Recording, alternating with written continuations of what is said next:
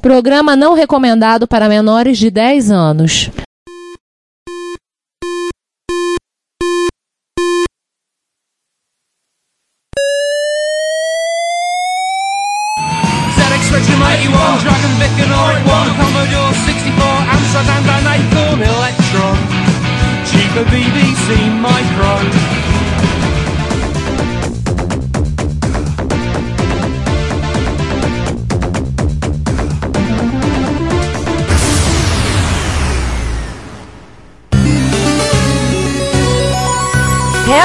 Retrocomputaria, porque velho é o seu PC.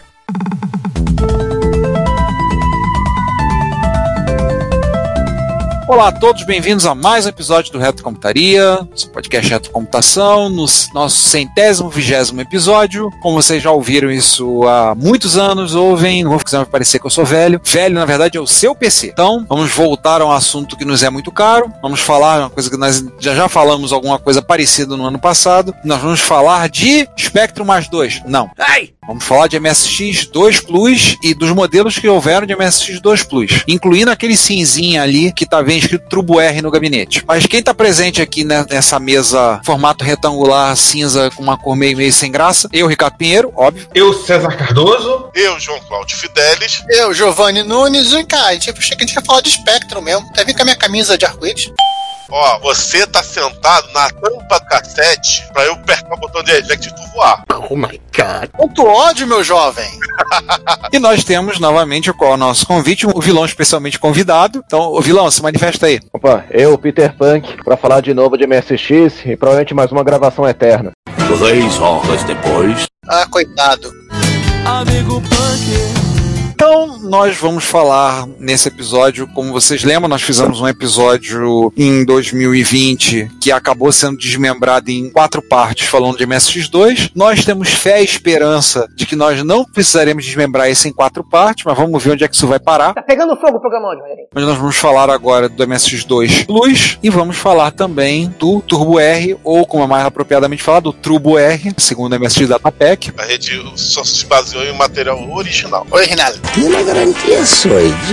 Era o Technical Manual. Era o Technical Manual que tá Turbo R. É, Technical Handbook. Vamos começar aquele episódio, vamos fazer aquele momento série, né? Vamos falar um previews em retrocomputaria e vamos dar a, a prévia do que aconteceu nos, nos episódios anteriores. Não, peraí, vamos fazer direito. Previously, em retrocomputaria. Bem, ano de 1985, acho que Microsoft continuavam parceiras e elas junto lançaram a segunda geração do MSX, que é o MSX2, o, o VDP, né, o, inte- o integrado de vídeo, passou a ser o V9938 da Yamaha, e aí tem um modo bitmap de até 256, 256 cores, resolução de 512 pixels horizontais por até 424 em modo entrelaçado, 80 colunas em modo texto, viva, Aí também incluíram relógio interno, bateria para armazenar a configuração, a expansão de memória, a memory mapper. Antes que o, gente falar Mapper aqui, o Juan vai aparecer do nada e virar, não é Mapper, é Mapper. Acertou, otário? Sim, Mapper, que aí no caso poder endereçar até 4 MB de RAM e por aí vai. Mas é claro também, né, que a, a diferente aconteceu com a MS5, né, a quantidade de fabricantes dispostos a lançar um modelo de MS2 é bem menor. Até porque 85 era um ano muito diferente do que foi 83, assim, muita água já tinha rolado nesse caudaloso rio da computação pessoal, né, César? Total, total. Muita gente tinha se dado bem e muito mais gente tinha se dado mal. Né, Cássio? Aliás, o que mais tinha é gente se dando mal já em 85. É, Memotech, a própria Sinclair, né, a Commodore em certos aspectos, a Atari, realmente por conta do Atari 2600 e por aí vai. Mas a Cássio se deu bem. Ela se deu bem que ela se deu mal. Não, a Cássio se deu bem e acabou fazendo os outros se darem mal. Eu só ia. Ela se deu tão bem que se deu mal. Pois é.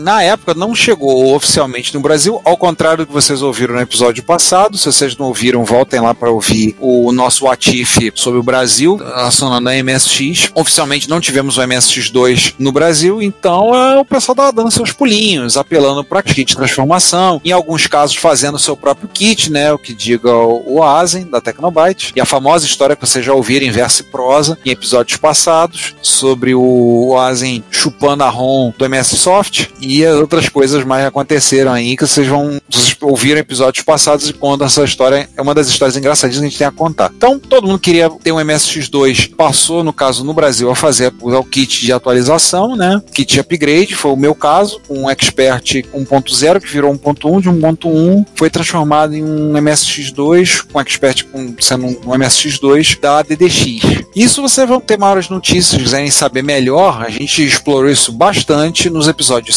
109 e 110, que foram veiculados nos meses de junho e julho de 2020. A nossa exaustão, né? É, nossa exaustão. É, o pior é que o assunto ainda tem, né? Só que não tinha mais a gente. É verdade. O assunto continua e a gente ficou. A gente resistiu bravamente ali, horas a fio, pra chegar lá. Então agora a gente vai pro plot twist. Não tinha limão, não tinha limão, mas bom, vou fazer uma Pepsi twist lá. Então vai plot twist mesmo. E aí, 1986, a Microsoft decide cair fora do padrão MSX. Já, Bill Gates já tava numa outra, seguindo uma outra orientação. Tava numa outra vibe da história. É, muito, muito provável. Eu, eu desconfio que aquela história do dinossauro tem a ver com isso também, né? Ah, Eu acho que a história do dinossauro, eu acho que na realidade, assim, era uma boa desculpa. Sabe quando você quer sa- sair de algum lugar, aí de repente alguém fala alguma coisa que te ofende, você, poxa, não dá pra ficar mais aqui, você vai embora. É, aquele cara perguntou as horas, absurdo isso, tchau. É, já fazia uma meia hora que você queria ir embora. É o cara chegar do. Ah, bom dia! Não gostei do seu bom dia. Bom dia por quê? Tinha mais. Aí a Microsoft achou que era um absurdo um dinossauro. Aí o pessoal do Japão falando, mas di- dinossauro é Godzilla. É pior que é um dinossauro mesmo, né? E pô, e é um absurdo o dinossauro, vamos. Vamos ser frão. Era um brontossauro, eu acho, aquele dinossauro que eles botaram. É. Gente, o bicho era gigante, gastaram uma fortuna naquilo ali. É, Kazuhiro Nishi. Tecnicamente tava em tamanho real, né? É, Kazuhiro Nishi, megalomaníaco desde, sei lá, 1900 e bolinha. O Nish é um extremamente grande amigo do, do Gates e companhia. Apesar do, como diria o Dizzy Palmer no, no Fire in the Valley, o, tudo que o Nish escrevia, a gente tinha que fazer uma revisão, porque ele escrevia no inglês do Nish. Aliás, uma curiosidade que eu não, eu não me lembro se eu falei isso lá no episódio do MSX. Desculpem se eu, se eu estiver repetindo ela. Não permito, não. Mas o principal concorrente do MSX no Japão, o PC-88, tem dedo do Nish? Não que eu saiba. Não é uma pergunta, é uma afirmação. É, o que acontece foi o seguinte: quando a DEC fez em 1981 PC 8001, eles queriam um Basic da Microsoft. Adivinha quem foi pessoalmente lá na DEC negociar o Basic? Ué, o Nishi, ele era a Microsoft do Japão. Exatamente. Inclusive os manuais também foram feitos por ele. Claro, com o inglês dele, claro. Ali sim foi covardia. Exatamente. Bom, o Nish ele escreveu grande parte da proposta que a Microsoft encaminhou para a IBM em 81. Viu? A galera da IBM chegou. Então vocês preparam um documento aí pra gente, coisa rápida. Tudo que vocês têm pra vender pra gente. Bill, acho que preocupado com o Balmer escreveu alguma coisa, né? Eu prefiro erro de gramática do que bobagem. Pois é. Aliás, eu acho que o sucesso da linha do PC 8001 na época, em 81, é que deixou o Nishi com vontade de querer fazer o seu. Ele ter participado aqui, ali perto do projeto da NEC, é que tipo, hum, esse, esse negócio de microcomputador nos 80 dá certo, hein? É, há pouco tempo conversando com um ouvinte nosso, aliás, um abraço pro Paulo, ele disse que trabalhou com pessoas que conheceram nichos, trabalhou com ele na universidade. Uma dessas essas especulações malucas que tem soltado de vez em quando, a gente até notificou no Reto Computaria algumas coisas recentemente, disse ele que havia realmente na universidade haviam protótipos do que ele tinha falado. Ele falou nada comercial, mas tinha alguma coisa que o nicho estava metendo a mão mesmo, tava vendo assim, de vapor não. Tipo, parte estava solidificado, mas ele disse, não era nada, nada comercial. Então, falei, botante vai botar um, um aluno de graduação para fazer uma iniciação científica, dois ou três alunos de graduação para fazer para inspirar e acharem que vão mudar o mundo. É, mas isso aqui não é um podcast mudar o mundo. Não. A gente só vai contando de quem história de quem achou que ia tentar. Deixa isso lá para Sabrina Fernandes. Vamos seguindo pro nosso, nosso top principal aí, né? Vale também lembrar, nessa mesma época, a Microsoft é 36, 36, 45, começo de 36, ela foi, ela foi contactada pela Tandy, que era parceirona dela nos Estados Unidos. Tipo, era unicarne, para desenvolver o Basic do Coco 3. E a, a Tandy recebeu uma resposta pra lá de mal criada da Microsoft, que era basicamente, na tradução bem livre, né, era assim, ó. Vocês, entende? Não terão uma nova geração Coco sem o Microsoft Basic nele. E nós, nós Microsoft, não vamos fazer um. Isso aqui é um, é um assunto para um outro episódio do Retrocomputaria. Literalmente, a Microsoft ela tava fingindo que, é, agora que tava com grana, ela tava começando a, a fingir que nu- nunca conheceu certos amigos. Ela tava esnobando, né? É. Exatamente. Tanto é que o, um, um dos Big One japoneses, que é o X68000, o Basic dele já não é da Microsoft. É da Hudson Soft, né? É, da Hudson Soft. O X68000 Hudson Soft. O último Basic que a Microsoft fez foi em 87, falando que é o Quick Basic, que foi feito literalmente para que a, a Fujitsu deviam ter contratos que eles podiam dar uma mexida no Basic. O Basic do PC 98 e do FM Taos já eram só patente lá com Fujitsu e, né? Então eles deviam ter algum contrato além. Ou simplesmente fizeram um Basic parecido. Porque assim, o nosso, o do MSX, a ASCII estendeu. Ela pôde continuar estendendo o Basic. Sim. Depois que eles romperam o relacionamento, tem Screen 11, Screen 12. É, e a, a galera da Tend deu, deu escarpado pra fazer as atualizações do Coco 3. Mas isso aí também é, é papo pra outra história. Mas tudo bem, Microsoft foi embora da relação, né? O que aconteceu da casinha da MSX? Acabou a paz. Bem, vocês sabem que nós somos melhores em áudio do que vídeo, mas o Reto Computaria tem um canal no YouTube. Lá, todos os episódios do podcast estão disponíveis para você ouvir, assim como as reto besteiras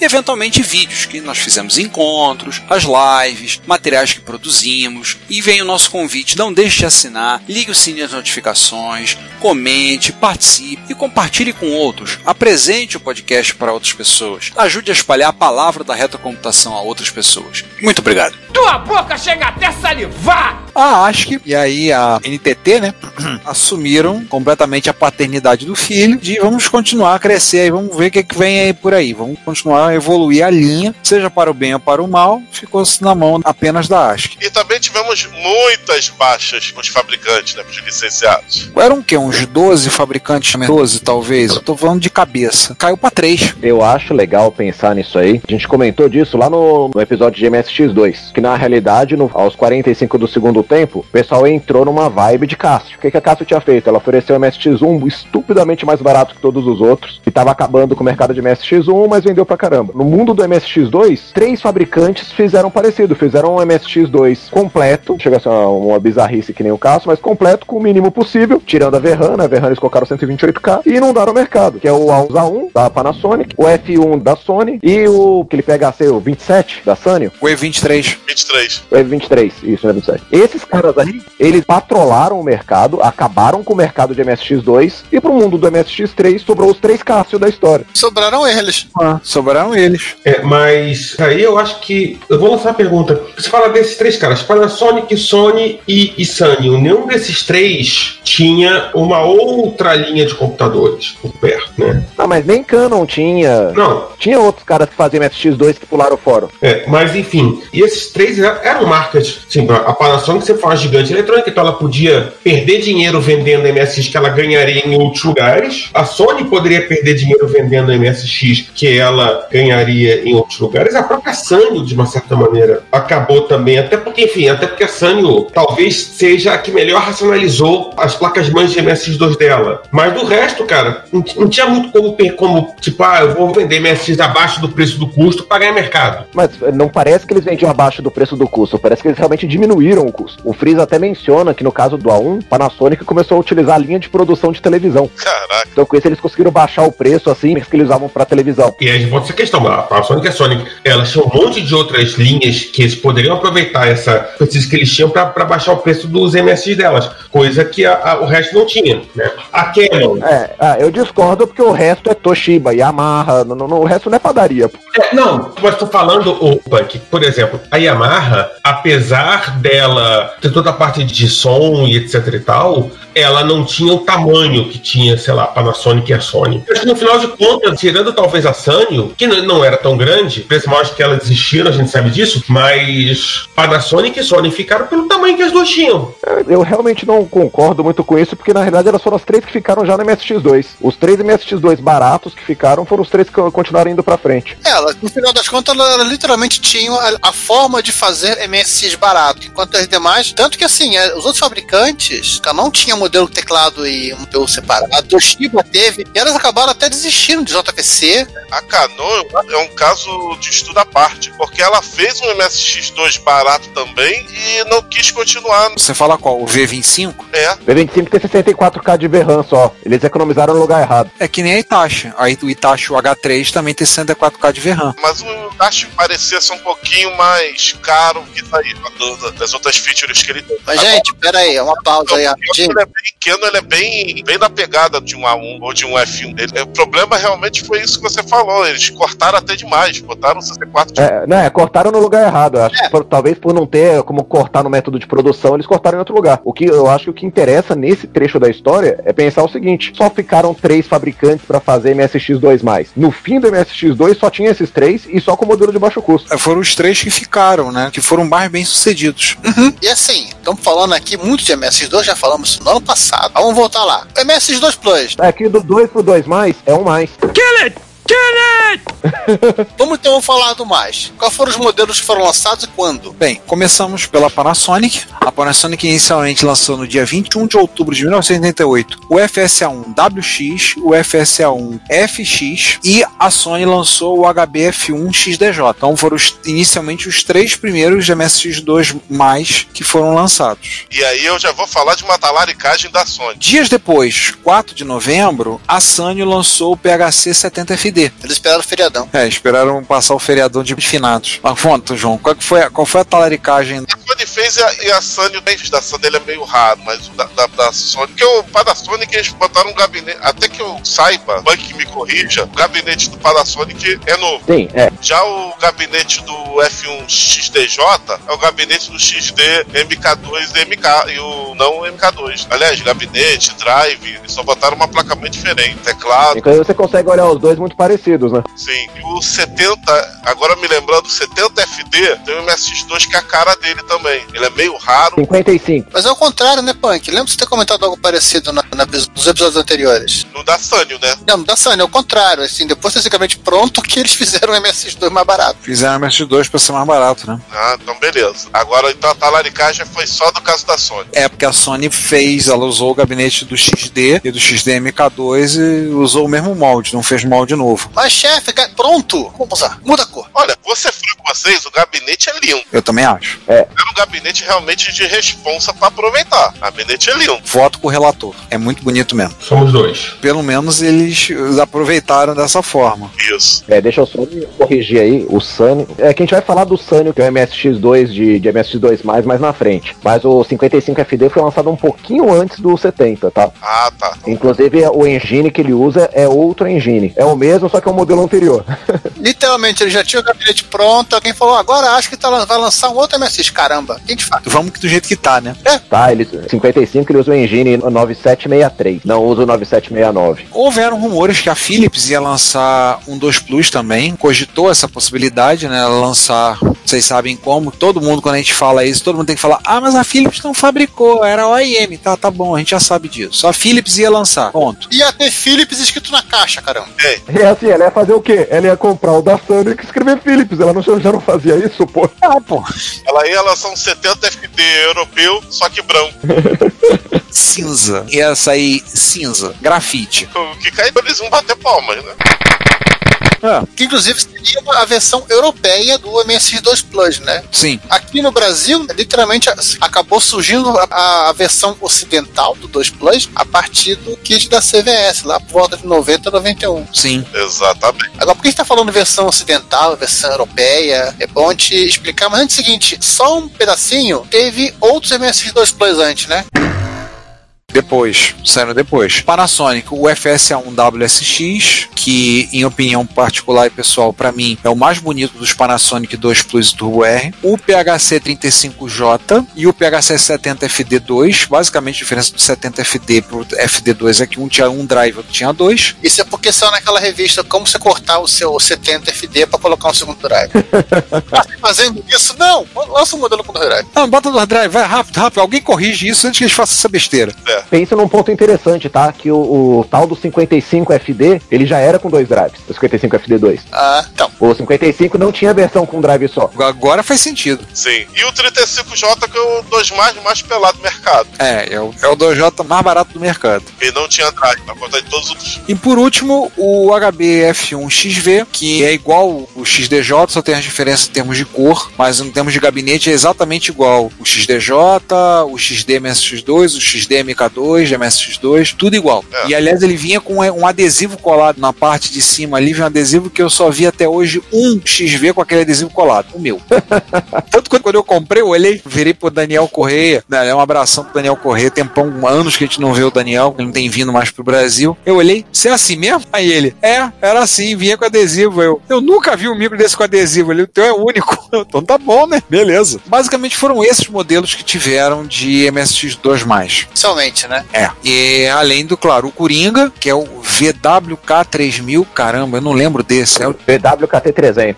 KT300. Como é que é a história desse? É um titulador, igual a Sony fez vários tituladores MSX2, a Panasonic fez um com MSX2+. Ele não chega a ser um MSX2+, porque nesse caso aí, eu acho que para evitar pagar aquele 1 dólar da MSX BIOS, a BIOS é extremamente mexida. Ah, Tá? Extremamente, extremamente. Remexeram tudo. Remexeram tudo. Chamaram o estagiário. Ah, com- é, comenta o código, faz um refactoring aqui. Não, não, não, eu não tenho nem. não tenho palavras. Tenho até um- alguns posts no meu blog de eu, tent, de eu conseguindo emular a máquina no MSX. Então tem que mudar um pedaço aqui, tem que detectar outro pedaço ali. A BIOS é uma, um pedaço da rotina de detecção. Só que ele aciona o turbo, igual aciona o 1WX dos, dos MSX2 da Panasonic, ele tem o turbo, mas ele não tem o engine, ele usa um Z80B. Os caras aproveitaram que eles aprenderam e fizeram. Eu considero que ele é um MSX2, inclusive porque ele buta, ele é um MSX escondido, porque se você trocar a ROM dele colocar uma ROM de, de BIOS de MSX, ele buta. Hum. Hum. Hum, Então você buta, aparece a tela do Basic. Só que ele é bem. Depende de como você quer ver. Os da Sony eh, são basicamente um MSX bem escondido. É um MSX que o cara faz o boot, não faz não aparecer a tela de boot. E ponto. É isso que é os da Sony. Tem a BIOS, tem Basic, tem tudo lá. Nossa. Esse da Panasonic, nesse sentido de appliance, é um appliance mais bem feito. Né? No sentido de ser um MSX mexido, é uma baita gambiarra. é, é que são- duas visões diferentes, né? Ah, mas vamos lá, falamos dos modelos, falamos do Coringa, da Arlequina. Vamos falar também assim do que, que era um 2 Plus, né? É, as especificações do padrão. No mínimo 64K de memória RAM. Nesse momento, a Cássio diz que não vai fazer, né? Porque para ela tinha que ter no mínimo 8. A Cássio desistiu aí, né? Nesse ponto. E o suporte a Mapper já endereçado na BIOS e pronto, resolvido. Vale lembrar que você, alguns podem perguntar: ah, mas como é que eu uso o Mapper no MSX1 no MSX2? Porque você já tem hoje em dia periféricos que são, tem a Mapper é auto-inicializável. A partir somente do 2, que você poderia colocar um cartucho Mapper da, na época e ela com suporte na BIOS, mas teria que ser auto-inicializável. É a partir do MSX2. É que o MSX2, a, a memória dele tem que ser mapa. Ah, tá. É também, né? É só. 4K que ele tem, tem que ser 64K de memória mapeada. Ponto. Dois mais e, e o Turbo R também, já que ele é assim também, eles são mais incompatíveis coisas nacionais e europeias, né? Porque os brasileiros e os espanhóis não podem programar segundo o padrão. Não, esse conceito de compatível aí é. Depende do ângulo de quem vê e de como o sol bate. É. É. É, eu, eu olhando aqui, eu, eu diria que na realidade uma coisa é verdade. Do 2 mais pra frente, o padrão se volta pro Japão. É. Então, Completamente. É, hashtag não vai jogar Game Over mais não. Hashtag bye bye Ocidente. Uhum. Outra coisa, a ROM padrão de 32K contendo a BIOS e o BASIC, agora o BASIC na versão 3.0. Basic 3, MS3, não? Não, só o Basic. Estamos lá com a Sub-ROM 16K contendo as extensões necessárias para o novo hardware. O MSX trabalha com esse conceito para fazer a expansão, né? Para quem não estiver lembrando. Mais 16K para Kanji Basic, essa eu não lembrava. E claro, Kanji ROM com todos os ideogramas japoneses para exibir na tela. O Kanji Basic, ele não só ele implementa lá os Kalkanji, né? 0, não, KLK, também implementa comandos que você usa para escrever os seus programas em Basic, que é o Call Locate, Call Color, Call Palette. E o legal é quando você usa o Kanji Basic, você consegue colocar texto e gráfico na mesma tela. É, tem os formatos de. tem comandos para conversão de, de kanji. Só um detalhe: que agora a Kanji ROM está oficialmente dentro do Migo, mas extraoficialmente era vendido cartuchos. Eu acho que desde o MSX, os cartuchos Kanji, né? Sim, o que muda, vamos concentrar aqui, o que muda, né, né assim, não existia Kanji antes do MSX2+. Esse é um ponto, assim, que torna todos os nossos kits sem ser do MSX2+, de verdade. O MSX2+, faz parte do padrão, ainda faz parte da especificação do MSX2+, ter o Kanji Driver e ter Kanji ROM. Sim. Se não tem Kanji Driver e não tem Kanji ROM, não é MSX2+. Era tudo compatível, né, Giovanni? Tudo, tudo compatível. É. E a gente tinha aquela nossa lenda aqui, né? Você, não, porque o FM foi- foi- passou a fazer parte do MSX2+. Não, o, MSX, o FM é opcional. Obrigatório é Kanji ROM. É porque é, FM só torna obrigatório no Turbo R, né? Porque você tem alguns MSX2 mais que não tinha FM. Exato. E o FM saiu meses antes, se eu não me engano, dois, três meses antes dos mais cartuchos. Pera aí, mas vamos parar, parar de botar o, o Option na frente da Vic Vai, pera aí. É. não vamos pro áudio, vamos pro vídeo. Primeiro eu falo do VDP. Isso. Assim, o 2 Plus tem a grande novidade dele, né? Que é o V9958, chip feito pela Yamaha, compatível com a família TMS, blá blá blá. Aquela taturana, né? Ah, e parcialmente, aí é curioso, é compatível com o 38. Por que aquele é parcialmente? Porque ele não tem suporte a caneta ótica, os circuitos de geração de vídeo composto 38 deixaram de existir também no 58, e o 58 parece que ele executa aquelas operações de hardware nos modos legados do TMS também, coisa que o 38 não faz. Então ele, ele também é compatível. Sim, eu já fiz experiência até recente, mexendo com comandos de cópia e no, no 2 mais funciona no, na screen zero. Ficou esquisito, né? Eu tava tentando piar, vi uma coisa pra mexer texto, tudo lá, e eu usei, fiz o comando do VB e funcionou. E fiquei naquela, pô, isso vai funcionar no MSX2? Eu fui- E aí depois a gente conversando, tipo, é, no porque a máquina emulada, no, testando, aliás, um abraço pro Paulo Pecinho, eu tava fazendo isso no Web MSX, era um 2 mais. Nele funciona. Eu falei, ah, hoje não, de Aliás, assim, uma coisa curiosa, a gente não faz ideia que existe, né? O 38 tem um circuito de geração de vídeo em vídeo composto, em NTSC. Sim, sim, internamente nele. É, tem um registrador que você põe o teu 38 em preto e branco, com 32 tons de cinza. Olha aí. Tanto que ninguém usava isso, porque todas as pessoas, parece que todos os dois planos que saíram no mercado tem um circuito que gera vídeo composto a partir do RGB. Melhor, né? É, Como mesmo, né? então eles arrancaram isso, porque ninguém tá usando e implementaram as novidades, que já vamos falar delas. Tinha mais cores. E é exatamente isso que o 995 tinha te dar. E aí, né, é, lembrando que a, até a rapaziada lá do Garotinho Juvenil da MSX.org, né, lembrando assim que interface drive, parece que ficou, entre aspas, quase padrão no 2 Plus, exceção de algumas máquinas. O MS, que não era, não era padrão, Acho que o único MSX2 mais que saiu sem drive de disquete foi o Sanyo PHC35J. Os outros todos tinham drive. tá no padrão? Se tá Correto. no padrão, a gente não põe. Pois é. Já a FM tinha também o do famigerado 35J, que ele é realmente um dos mais peladão. O, o FX não tem o FM. É, esse da Sanyo é o 2 Plus pra quem tá com dinheiro contado. O mais engraçado, tem uma coisa que faz é pegar o FX e soldar o FM lá. É, porque o FX é a mesma placa do WX. A diferença é que só não tem o chip, né? Isso, na verdade, você pensa ali, na verdade, que foi pensado em fazer o WX. Olha. Aí fala assim, não, vamos fazer uma alternativa de baixo custo aqui e jogar outro. Ou seja, o FX é o WX capado. Mas, Punk, fazia tanta diferença não colocar uma PLL assim na máquina, a ponto da Panasonic fazer dois, dois computadores com um com e um sem, o PLL? Eu acho que a diferença é justamente pra você vender o outro mais caro, tá? Não necessariamente pra vender o primeiro mais barato. Ah, tá. Pra falar, esse aqui tem, esse tem um som melhor. E, e não é só o PLL, o PLL tem a ROM também, mas eu acho que eu realmente acho que não, não custa tanto. Marrom já é gravada em, em lote, né? Que é de ROM. Faz sentido gravar. Se eu bobear, até tava na ROM. É, Tá? É, não, não, você tem que colocar extra, você tem que colocar mais uma. Porque assim, o, o, o Spectrum Plus 2 e o, e o 3, tem o modelo do Plus 2, que a diferença dele pro, pro, pro 3 é a falta de toda a parte de circuito para interface drive. Se você soldar toda a parte de circuito ali e ligar a máquina, ele já boota achando que é um 3. Ah, então não, assim, não, não é o caso do FX e do WX. Pra você fazer a conversão, colocar, você tem que colocar a ROM também. ah, então a ROM Tá? fala. Você tá economizando um X, você tá economizando. E, obviamente, os circuitos ali associados, tá? Não vou também. Mas eu não acho que é porque fica mais significantemente mais barato ficar sem o, o PLL e sem essa ROM. Eu acho que, na verdade, era um, um esquema pra vender mais caro o outro. E o principal, uma coisa que parece que meio padrão em, algum- em algum, menos no, algum modelo do 2 Plus, é aquela coisa de botar o Rencha Turbo e o controle, né? Já que você falou em Chaturbo, Assumiram o MSZ do Tita. É, deixa eu só lembrar de uma outra coisa que eu lembrei quando estava falando. Lembrando que a Panasonic, que é quem fazia o FX e quem faz o WX, ela também devia ter algumas pilhas do- de cartucho de FM. Ah, sobrando, então faz sentido. ela também fazia isso. É, inclusive o, o vendedor falava na loja, né? Quando o cara comprava FX, pô, cara, você tá comprando FX? Ó, não tem FM, cara, mas tá aqui baratinho na promoção, pra acabar. Preço camarada. É, ou então você vende 10 reais mais barato com aquela desculpa de poder expandir. Não, não, vai poder expandir mais tarde, não se preocupa não. Ah, um dia. sim. Quem sabe, né? Um dia consegue. Mas, mas enquanto isso vendia, tava barato, vendia. Isso. Você lembrou do Rencha Turbo? Eu lembrei de uma coisa que também não era padrão, mas vinha nos modelos da Panasonic. Turbo. É, o turbo por força do, destino, né? Não, não era oficial, né? Era oficioso. É, você sabe por que, que ele tem o turbo? Por causa daquele software do A1 Cockpit? Isso, porque o software do editor de texto deles é muito lerdo.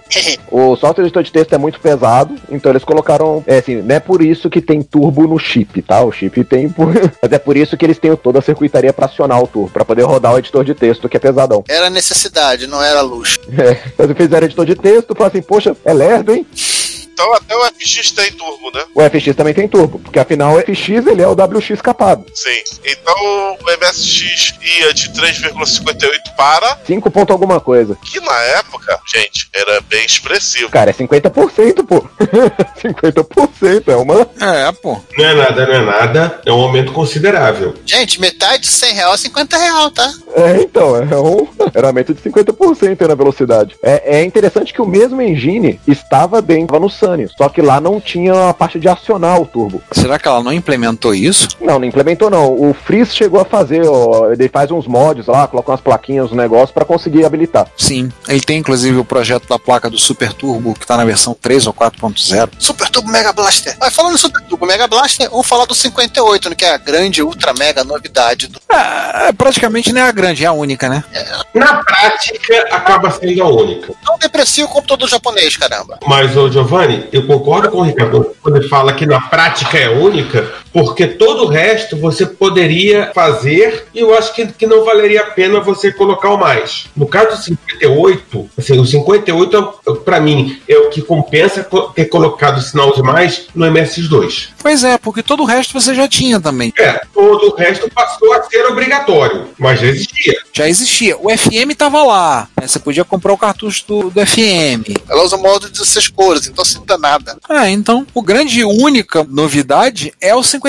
Que ele é, funcionalmente, ele é igual ao 38. Claro, o suporte à caneta ótica que ninguém usava, eles arrancaram fora. E ninguém sentiu falta. Pelo visto, ninguém sentiu volta, tirando alguma pessoa muito específica, alguma coisa lá, né? Deve ter, alguém deve ter reclamado, mas aí eles basicamente devem ter olhado dizendo, who cares? The question is, who cares? Tô nem aí, né? Pergunta: arrancar o suporte da caneta ótica influenciou no suporte a Light Pen do MSX? Não, não. E as implementações que a gente tinha, elas eram feitas de outro jeito, a maior parte delas. Ah, João, o suporte dentro do chip. Ele também se espetar um, no pino dentro do processador, a caneta ótica. O 9990 tem um troço parecido, né? Ah, eu não sei. Não, não de caneta ótica, chamado cursor. Que ele tem implementação, o cursor é implementado por hardware. Ah, um cursor por hardware, sim, sim. Eu lembro disso. Então, assim, vou voltando falando ainda do 58. Novidades são um controle do 38, um scroll fino, muito, muito mais afinado. Você usava isso, o registro do VDP, o registro número 23, e haja registro no VDP, né? Acho que nessa aí já tava com mais de 50 registros. Tô chutando, eu lembro de pelo menos 47. Acho que passou de 50. Que aí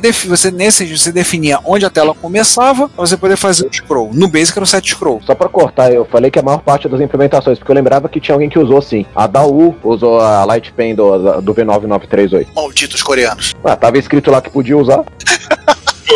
Então vamos nessa, né? Mas, como eles não deviam dar muito meio de bode com a Daewoo, né? Com a Coreia do Sul. A Daewoo deve ter mandado alguns CDs de fita cassete de J-pop pra eles. Bite my shiny metal ass. Jogos comerciais que usam Light Pen, ambos eu acho que não são nem de MSX2, é de MSX1. Eu nem lembro de jogo comercial que usava Light Pen, eu não lembro de nenhum, mas que seja. Um se chama Dragon alguma coisa e o outro não, não sei o nome. Tem dois jogos comerciais que usam Light Pen. Então realmente. São mais ou menos esse ano aí, 88. Você vê aí, ó. Na verdade, você tinha mais pessoas que usavam Light Pen. A da U, ela usava a implementação de Light Pen do V9938. Os outros não. Então, ó. Ah, então, assim, voltando a falar a questão do scroll, lembrar que é você definir com o registro 23 onde a tela começa e aí você permitir o scroll fino em qualquer direção, né?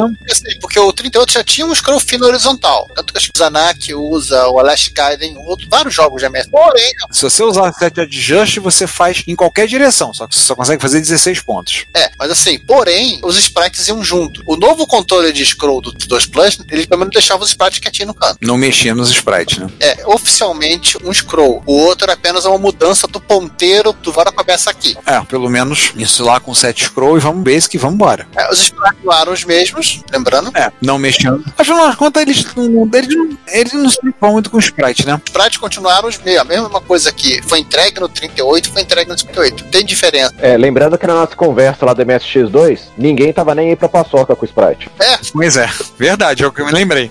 é o que eu me lembrei. Aí só botaram, mexeram no sprite porque os caras da Yamaha, os engenheiros olharam, ah, dá pra fazer. Aí ninguém falou, não, vamos mexer nesse negócio aí, vamos botar aí, vamos ver o que vai dar. Só tava nem pra sprite, eu gostava de Taí naquela época. É por isso que o sindicato tá essa matança aí, classe desunida.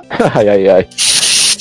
Você vê nos modos novos de vídeo a fixação do nicho. O que, que era assim? No VV9938 realista. Sim. No 9958, o que, que ele queria? Modo foto realista. Ele queria mais foto, com mais foto, com mais realismo. Mais modo, mais foto e mais realista. Como mais.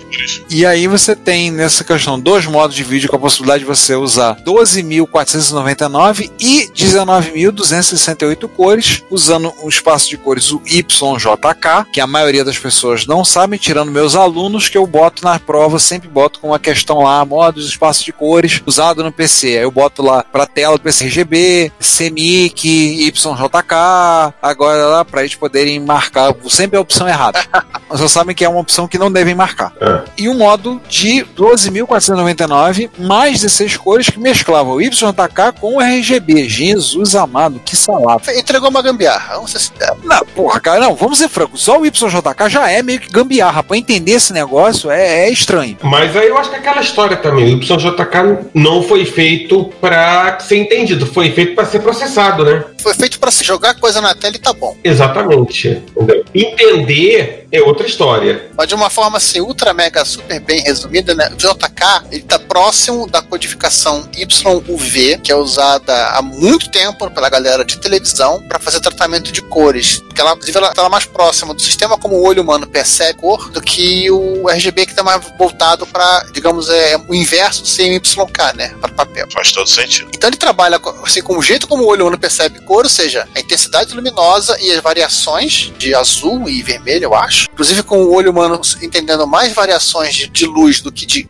de cor. E é um troço voltado para, óbvio, claro, larguras de banda limitada, porque a largura de banda não é só a tua área de armazenamento, tua taxa de transferência, também é a tua área de armazenamento. Né? A largura de banda são esses E a galera, assim, de TV analógica já usava o YV, alguma coisa. A própria TV digital usa o YV. Aquela galera, gente boa do JPEG, usa uma implementação do UV. E aquela galera mais gente boa ainda do MPEG, Matroska, XFIT, Não, nada a ver, irmão. DivX, o pai também usa. Também usa os YV, né? Pra nossa alegria. Então, assim, o YJK, a cor é separada em componentes luminância e crominância. O Y, luminância, no caso, é única para cada pixel, que é 5 bits de resolução, ou seja, dá 32 tons de brilho, né? De iluminação. Dois tons de cinza pra gente botar um chicotinho, tô espatando. Ai, Jesus. E as informações de crominância vão no J e no K, 6 bits para cada uma, compartilhados entre os quatro pixels vizinhos. Ou seja, tem color clash, né? Não, não, pra foto que as cores se misturam, maravilha. Tranquilo. É, o objetivo é fazer foto. Botar foto na tela. É. Mas para diagrama de tração, esquece, você vai ter borramento direto. Ah, é color clash na veia, né? Até o fim. Então, esse no caso, o YJK, estava se usando, tipo, isso era screen 12, que era o. Eu consegui obter o máximo, que era 19.268 268 cores, screen 12. Um modo que mescla RGB com o YJK, ele, ele reduz a luminância de 5 bits, de 5 para 4, então de 32 tons de brilho cai para 16, que é usado para indicar entre o uso do YJK ou do RGB. E aí você exibe uma 16 cores do MSX2, que são paletadas, então você pode usar entre a, a palete de 512 cores possíveis, você poderia marcar nesse bit, ou você usava 16 cores RGB, ou você usava o YJK com 12.499 cores, e essas 16 cores são paletadas, significa que você vai poder mexer na palete e aí ter 16 cores das 512 cores possíveis. Ou seja, uma salada do cão. É, do ponto de vista, assim, entre aspas, de vamos simplificação, imagine que você tem uma né, com aquelas 12 mil cores. E outra tela por cima. É, você tem uma tela por cima da Screen 5 que você consegue colar ali. Essa sem color flash. Porém, é o seguinte, para você entender como esse troço funciona, eu acho que é quase fazer um mestrado. É esquisito. Vou dizer que esse negócio é esquisito. Então, como a gente tava falando, né? Você viu que essa questão, a gente falou do YUV, tudo da proximidade do JK com o YUV, não são modos voltados para fotografia. O foco é em fotografia. E acho que para dar uma força aí, para não dar uma força, não ajudou muito a gente na hora de colocar o suporte aos modos YJK no MSX Basic. Ela botou no screen, ela a screen 10, 11, 12. Para quem não lembra ainda, a screen 9 é reservada para o modo de texto no em Hangul usado pelos MSX2 da Coreia do Sul. Mal de coreanos, de novo. Aliás, tem um negócio que está registrado em documento, né? Tá patenteado. Não, é a patente. É a patente da Daú. Da Daú, tá? É dela só. né? Eu acho que talvez explique por que que os outros coreanos nem pensaram em fazer MSX2. You are fine. Pois é, né? Então. Isso aí é pro jovem da Sprint perceber que dá pra patentear a gambiarra. então você tinha screen 10, 11 12, que você vai entender elas basicamente como se fosse screen 5, a 10 e a 11 como screen 5. Não, é assim, na verdade, pra ser sincero, só existe um módulo YJK no MS no 58. Acabou, fim da história. Ele tem um, um bitzinho que você alterna aquela visualização de liga e desliga do RGB, mas é todo o mesmo modo. O que, que a ASCII fez? Esse modo, sem nenhum ajuste, ela chamou de screen 12 que é basicamente a Screen 8, para todos os efeitos. O modo que o, o modinho RGB está habilitado, ela fez assim, com suporte a, a essas cores e chamou de Screen 11. Aí, quando o RGB é ligado para poder plotar coisa, ele chamou de, ela chamou de Screen 10 e limitou os comandos do Basic a só trabalharem com 16 cores. Tipo, fez uma gambiarra na, no interpretador. Que salada desgraçado. Que isso? Basicamente não mexeu em muita coisa, assim, mexeu em medo de bagulho para seguir adiante. Então, os comandos que ela mexeu com isso, inclusive, podem ser enganados para ver qual tipo de cor que vão aceitar. Cor, circle, Color, Line, Paint, Point, Set. Isso no Basic. O Draw também, o Draw tem um, tem um parâmetro para colocar cor. Mas assim, em tese, é, é, tudo Screen 8. É Screen 8 ou Screen 5, fim da história. Agora, uma coisa de quem pesquisou muito pouco o 2. Se eu fizer, por exemplo, na Screen 12 um Color 12.430,218,716, não vai funcionar. Não vai. Não vai funcionar, né? Sim, se você, você garotinho juvenil, pegou o seu 2 Plus e fez um for i igual a zero, até todas as linhas, uma do lado da outra, para mostrar Sim. na tela, você vai reparar, inclusive, que só vão aparecer tons de azul e amarelo. Acabou. Não aparece mais nada. Parece uma faixa do Boca Juniors.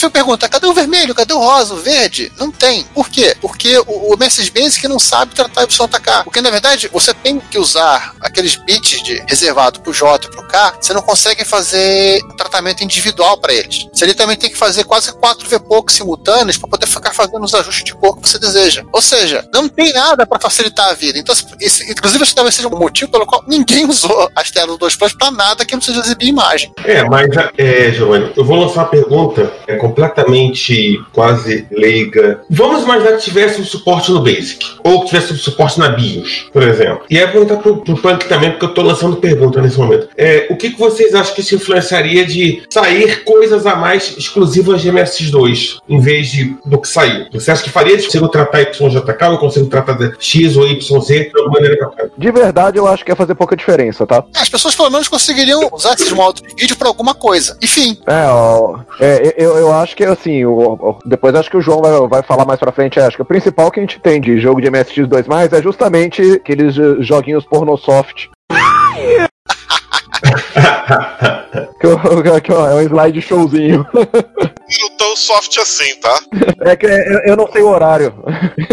Ah, tá. Mas assim, é, só pra lembrar que assim, para lembrar que a, a Ash, acho que fez alguma coisa de útil, ela também implementou o controle dos, registradores de scroll do 2 Plus, que são dois, pra permitir que você desloque a tela com o comando set scroll. E acabou. Pra quase fechar esse assunto de YJK, JPEG, que é você usa para suas imagens educativas, ele usa uma técnica muito parecida com o YJK. A diferença é que assim, na compressão ele aplica um Huffman na intensidade para não ter perda, usa uma coisa maravilhosa chamada transformada de escada de cosseno para salvar a, a parte de culminância da imagem. E para alegria do Ricardo, vou dizer que a gente não falou de Amiga, o da- do 58 ele lembra muito pouco, mas assim, com um funcionamento meio que diferente, o modo RAM dos Amigas, do Roger Modify dos Amigas, que eram onde você fazia telas de 4096 cores. Que inclusive acaba tendo uma similaridade pelo simples fato de que as duas só foram usadas para ficar exibindo imagem, exibindo fotografia. Acho que se falar disso, os usuários de amigo vão ficar ofendidos.